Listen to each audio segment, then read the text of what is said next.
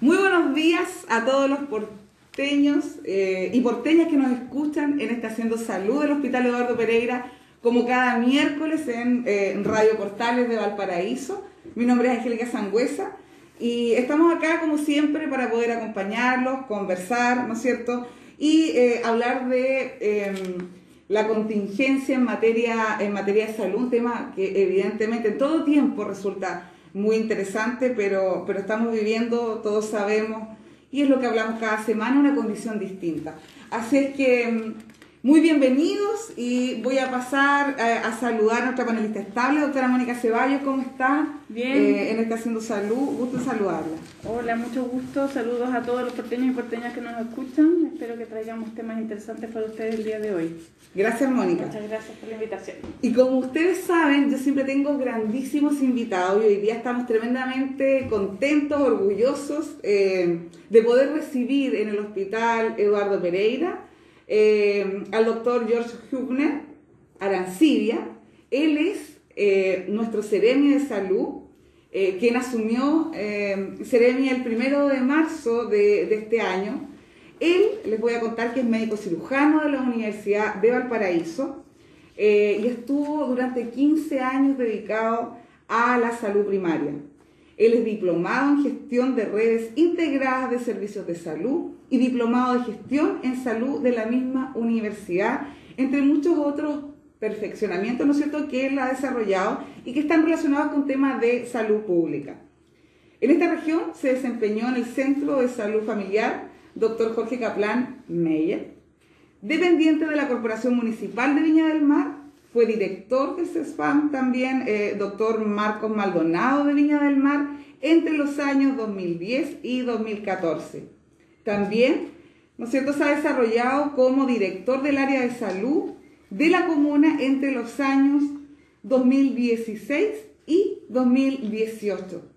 Seremi, y además sabemos que fue, ¿no es cierto?, eh, pasó por nuestro hospital en su formación, así que le damos la bienvenida y estamos tremendamente eh, gratos de tenerlo en esta Haciendo Salud. Bueno, muy buenos días a todos. Muchas gracias, Angélica y Mónica, poder compartir también con todos los porteño y porteña en este programa que me parece una súper buena iniciativa para poder comunicar y, educar a toda nuestra población. Como tú bien dices, para mí es muy gratificante volver después de muchos años a este hospital. Eh, gran parte de mi, mi práctica de pregrado la desarrollé en este hospital, así que también me alegro de todos los avances que ha tenido durante este tiempo y de los que futuramente va a tener Así que muy contento de poder participar y conversar con ustedes. Muchísimas gracias.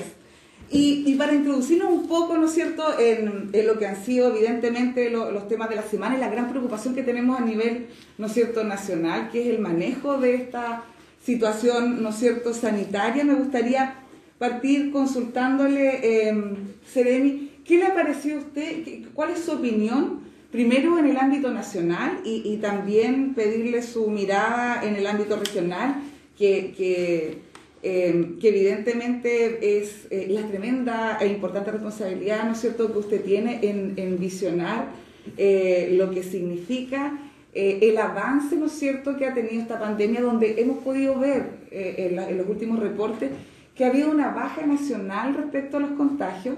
y me gustaría saber cuál es su mirada a nivel nacional, eh, ¿Cómo ve el tema para, para nosotros como región? Eh, ¿Qué le podríamos contar, no cierto, a todos los porteños y porteñas que nos escuchan y que están atentos a lo que, a lo que va ocurriendo?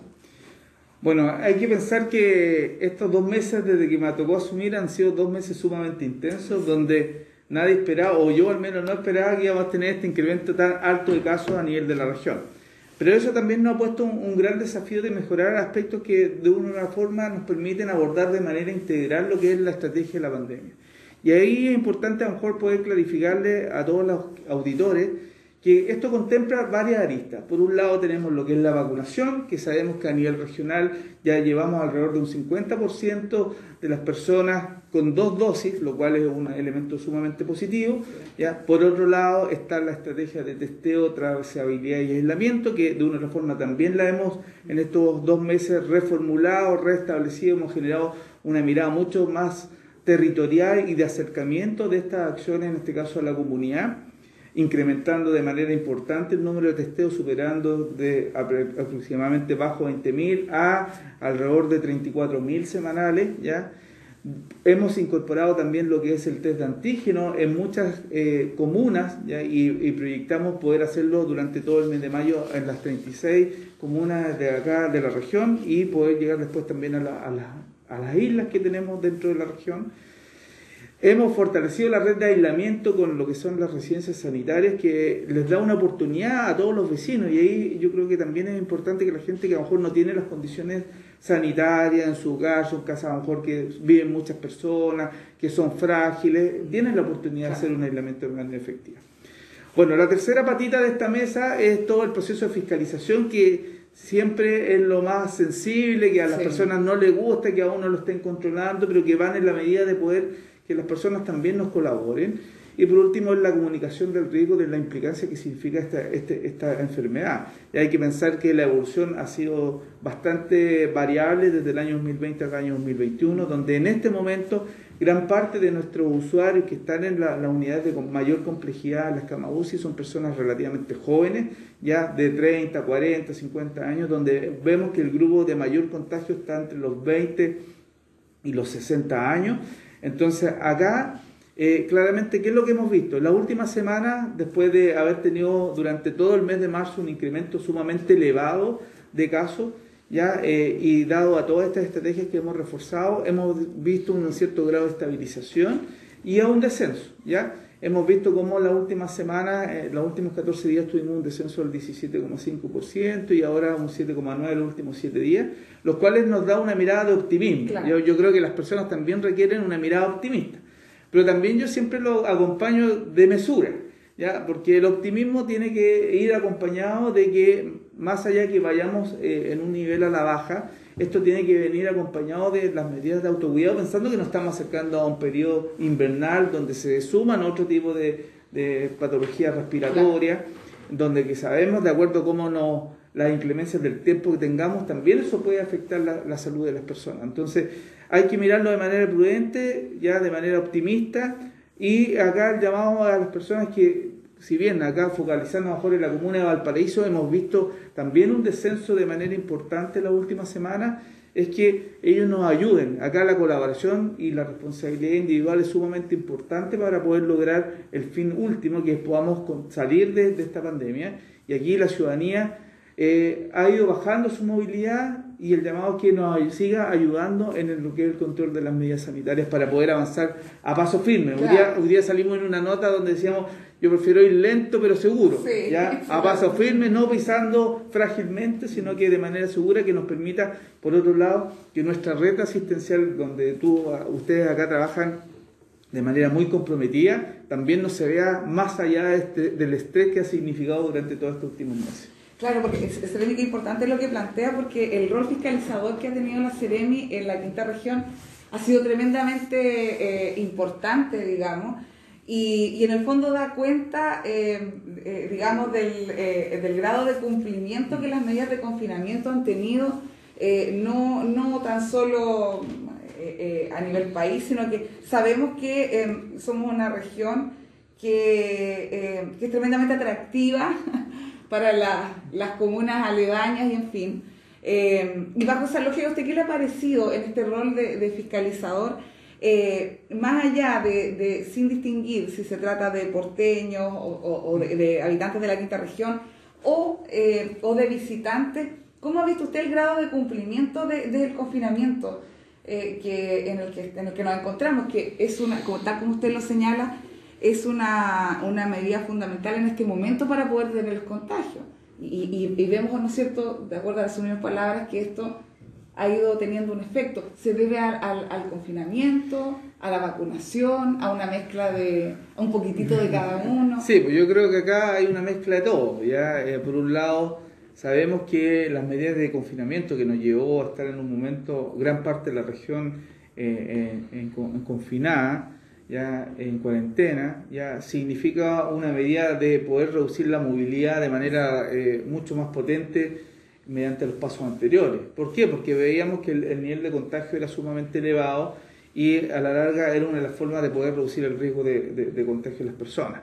Ahora bien, Sabemos que también estas medidas de aislamiento, eh, cuando van extendiéndose mucho en el tiempo, ya eh, va bajando un poco la herencia. Y por eso es importante que lo que nosotros buscamos es que sea una medida que sea temporal, que sea una medida de shock, ya transitoria, que permita reducir la movilidad, nos permita volver a tomar el control de, todos los casos, mm. pero que en la práctica sabemos también tiene muchos otros tipos de aristas y consecuencias que afectan a las personas desde el ámbito del empleo, desde el ámbito social, desde el ámbito económico, etc. Entonces, de una otra forma, se han visto cómo se han generado otras iniciativas por parte del gobierno para poder apoyar estas otras materias y nosotros esperamos, en base a la reducción que hemos visto de manera paulatina en las últimas semanas, que poco a poco las comunas vayamos pasando, en este caso, de una fase de cuarentena a una fase de transición.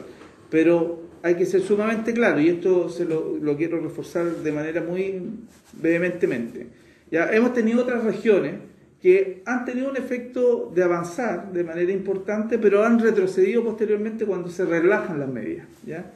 Y ahí el llamado también es a la ciudadanía que el hecho de que pasemos a una, a una fase, que avancemos a una transición, a lo mejor en algún momento las que pasen la preparación, no significa que es chip libre, no significa que nos olvidamos que está todo bien, sino que de una forma las medidas de autocuidado que hemos reforzado y que yo diría incansablemente hemos planteado, sumando ahora el tema de la ventilación, que es un tema sumamente importante, y ahí quiero aprovechar un poco para que la gente se acuerde del 2330, ya 2330 que es ventilar a través de dos ventanas, dos puertas de manera opuesta, que permitan ahí un flujo de, de aire o de corriente, como uno diría, ya.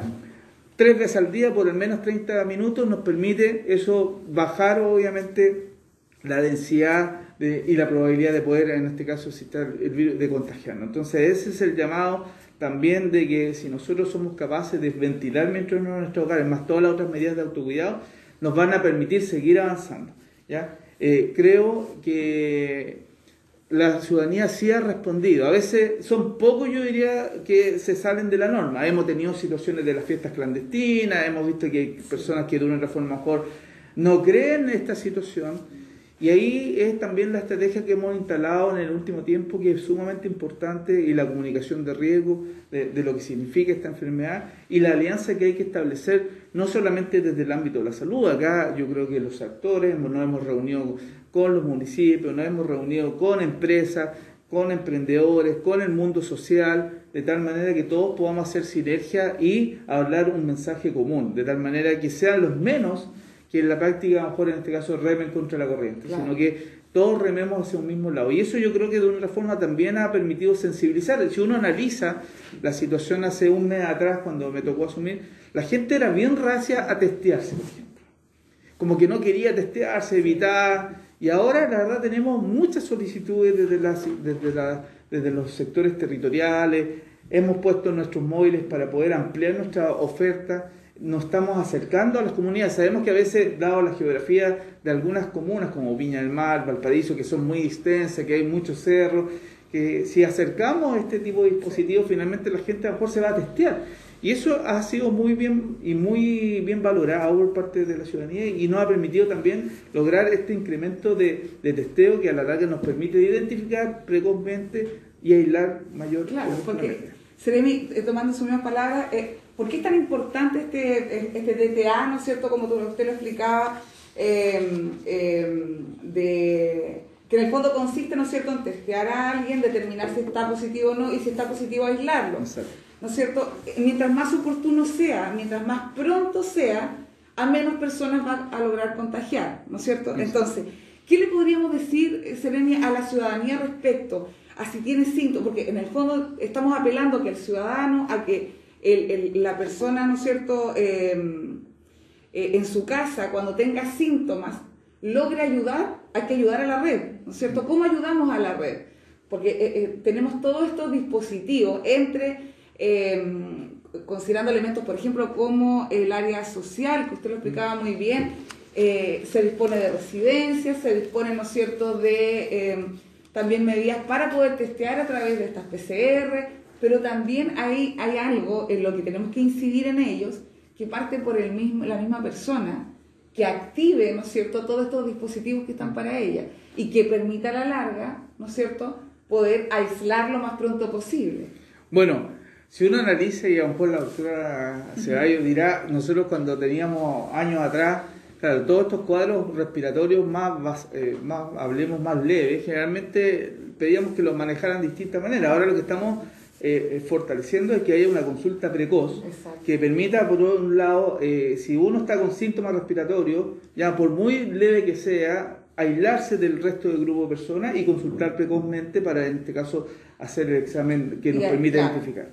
¿ya? Por eso mismo estamos instalando dentro de los dispositivos también lo que es el test de antígeno, focalizado principalmente a aquellos pacientes que son respiratorios, que nos va a permitir identificar en 30 minutos que una persona a lo mejor es positiva. Y acortar el tiempo que tenemos del resultado del PCR ¿ya? y aislarlo con mucha mayor fuerza. ¿Qué otra cosa le podemos decir a, a, los vecinos que nos están escuchando? La necesidad de poder informar sin temor de quiénes son las personas que a lo mejor viven en su hogar o que trabajan en conjunto. Ya la información de los posibles contactos estrechos que existen. Había un tema con eso, ¿no es cierto? hay, hay, un temor por diferentes situaciones, a lo mejor de no decir, como de esconder la información con quien uno tuvo contacto. Y a veces las personas también tienden a solo informar, eh, olvidan que trabajan, o, uno se focaliza más a lo mejor en, su núcleo familiar, pero también hay que informar con quién tuvo contacto laboral. Y eso es súper importante porque además de poder aislar a quien está positivo, ya es poder también aislar a quienes son considerados como contacto estrecho y que obviamente también pudieran estar generando esta cadena de contagio. Entonces, esa información también es sumamente importante. La posibilidad de que los vecinos puedan hablar con eh, sus núcleos de influencia también es sumamente importante. Hablamos hace una, una hace la semana pasada con un testimonio de, de una persona que tuvo COVID positivo y su abuelita no creía en el COVID, no, creía.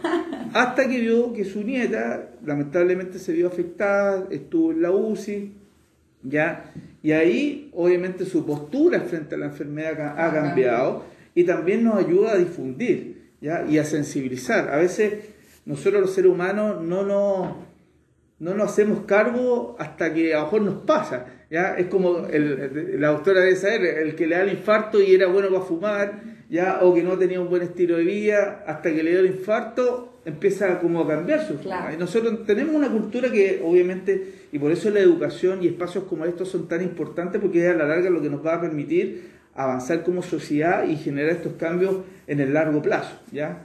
Eh, y, por ende la, ciudadanía también nos puede ayudar. En primer lugar, si tiene algún cuadro respiratorio, consulte precozmente en su centro de salud, tenemos los centros de salud familiar, los SAPUS dispuestos, ya donde todos tienen la disposición de hacer los exámenes de, en este caso, de, detección del COVID, ya eh, aislarse, ya informar oportunamente quiénes pueden hacer contacto estrecho, ser muy responsables con la información. Y eso nos va a ayudar de manera muy valiosa porque nos va a permitir dar una trazabilidad y un seguimiento muy oportuno y adecuado. Y si no tiene las condiciones, sea sincero, hemos dispuesto estas residencias sanitarias con este fin. O sea, no solamente es hotelería, tenemos equipos profesionales de la salud que también hacen un seguimiento de su condición.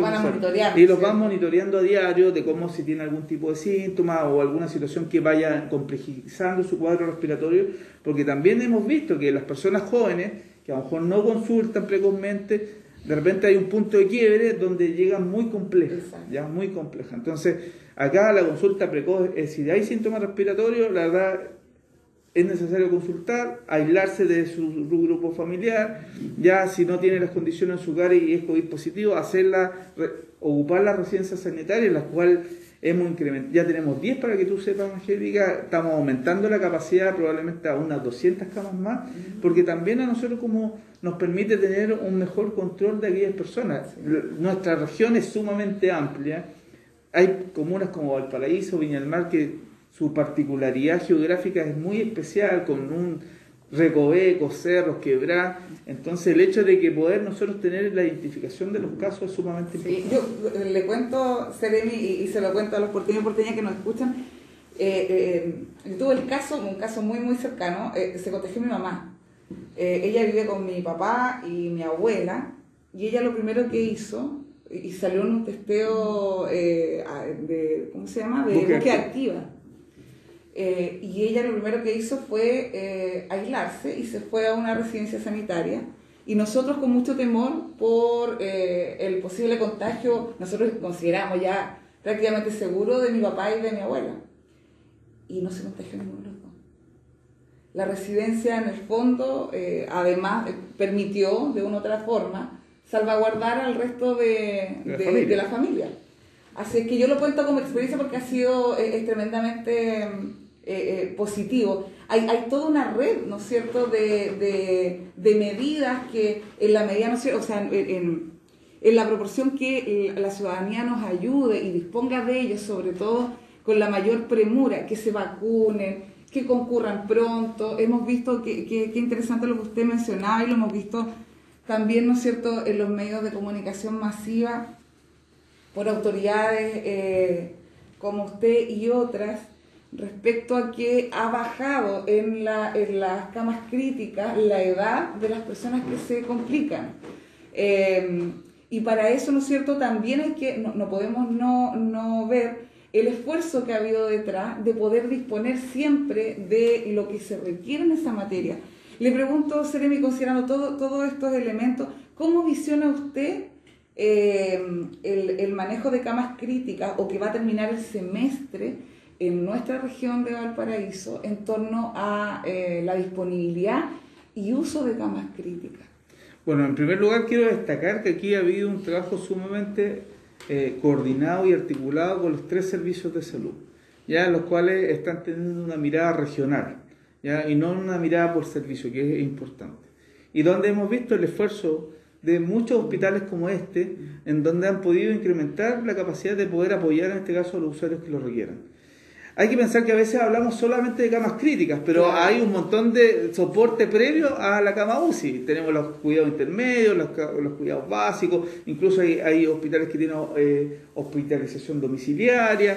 Hemos visto cómo la red de atención primaria también está apoyando a, través de sus unidades de observación prolongada. Hay toda una estructura que de una forma, de ahí destacar el trabajo comprometido que han realizado todos los funcionarios de salud durante todo este tiempo. Ya eh, como, como conversábamos al principio, se ha visto eh, una tendencia a estabilizarse, en este caso, en la ocupación de camas UCI. Hay que pensar que la región creció de manera exponencial en la, oferta de, de, camas UCI. Si comparamos al inicio de la pandemia, más de un 300%, ¿ya? Y eso eh, eh, también ha significado un esfuerzo por parte de los equipos, de los directivos, de los servicios de salud, de contar con equipamiento, de que los funcionarios se readecúen en funciones de acuerdo a las necesidades. Hay que pensar que eh, hay agotamiento de parte también de los equipos de salud, producto de lo que se ha vivido. Ya hay recambios, hay gente que a lo mejor no había trabajado nunca en un cuidado intermedio y se tuvo que capacitar para poder asumir dicho rol. Y eso yo creo que eh, es sumamente destacable. De acuerdo a lo que nosotros observamos, esperamos una estabilización que se continúe y que eso permita ir una baja en la ocupación. Esperamos que obviamente también con las medidas previas que se hacen, es que ojalá no lleguemos a tener tantos pacientes en cama UCI, sino que los podamos abordar previamente y por eso la consulta precoz también es tan importante. ¿ya? Eh, y esto, sumado a todas las otras medidas, eh, podamos también enfrentar de mejor manera lo que es el invierno, donde se suman otros factores que, que a lo mejor el año pasado fue distinto, dado que nos pilló eh, un pic principalmente en mayo-junio, ya y el invierno la mayoría de la gente estaba confinada, vimos que la, la red hospitalaria pudo contener bien el tema, eh, pero ahora también hay que estar preocupados de todos los otros casos que hay que ver. No solamente tenemos pacientes COVID en nuestra región, tenemos pacientes cardiovasculares que a lo mejor no han tenido sus controles, pacientes descompensados, diabéticos. ¿Ya? Entonces hay otro tipo de situaciones donde la red también está en paralelo haciendo ese soporte, pero que a mí no me cae la menor duda que más allá de, de, de, de a lo mejor la condición que tengamos en el futuro, la, la, red sanitaria, tanto pública, privada con, y el apoyo de las Fuerzas Armadas, ha sido capaz de poder contener de buena forma, con mucho esfuerzo, pero de buena forma todas las necesidades de los usuarios. Mónica, ¿cómo has visto tú lo que nos plantea el CEREMI respecto al manejo que ha habido eh, y de disponibilidad, como él bien dice, no solo de camas críticas, sino que los establecimientos nosotros somos un ejemplo de aquello. Hemos tenido que adaptarnos para poder responder a la necesidad ¿no es cierto?, que, que, que se ha dado producto de la pandemia. Sí, el, eh, el aumento de casos de, corona, de coronavirus y de coronavirus grave fue muy, muy significativo, pero además no, mm, como en la primera ola no desaparecieron los no COVID, la primera ola los pacientes no COVID no, no, no se fueron a consultar, las consultas fueron súper bajas, en este momento estaban las dos unidades de emergencia, tanto las respiratorias como las no respiratorias, llenas de pacientes y la red tuvo que adaptarse en forma rápida a ese nuevo requerimiento. Así que fue un esfuerzo grande de tanto de los tanto de los sobre todo de los equipos que están ahí al pie del cañón con los pacientes, de ver complejizado el tipo de paciente que está llegando. De hecho, nosotros lo hemos visto en todas las mediciones objetivas que la complejidad del paciente que está llegando, aunque no sea COVID, es más alta que la de años anteriores. Entonces, y hemos tenido, ¿no es cierto?, la posibilidad de poder prepararnos para aquello. Sí.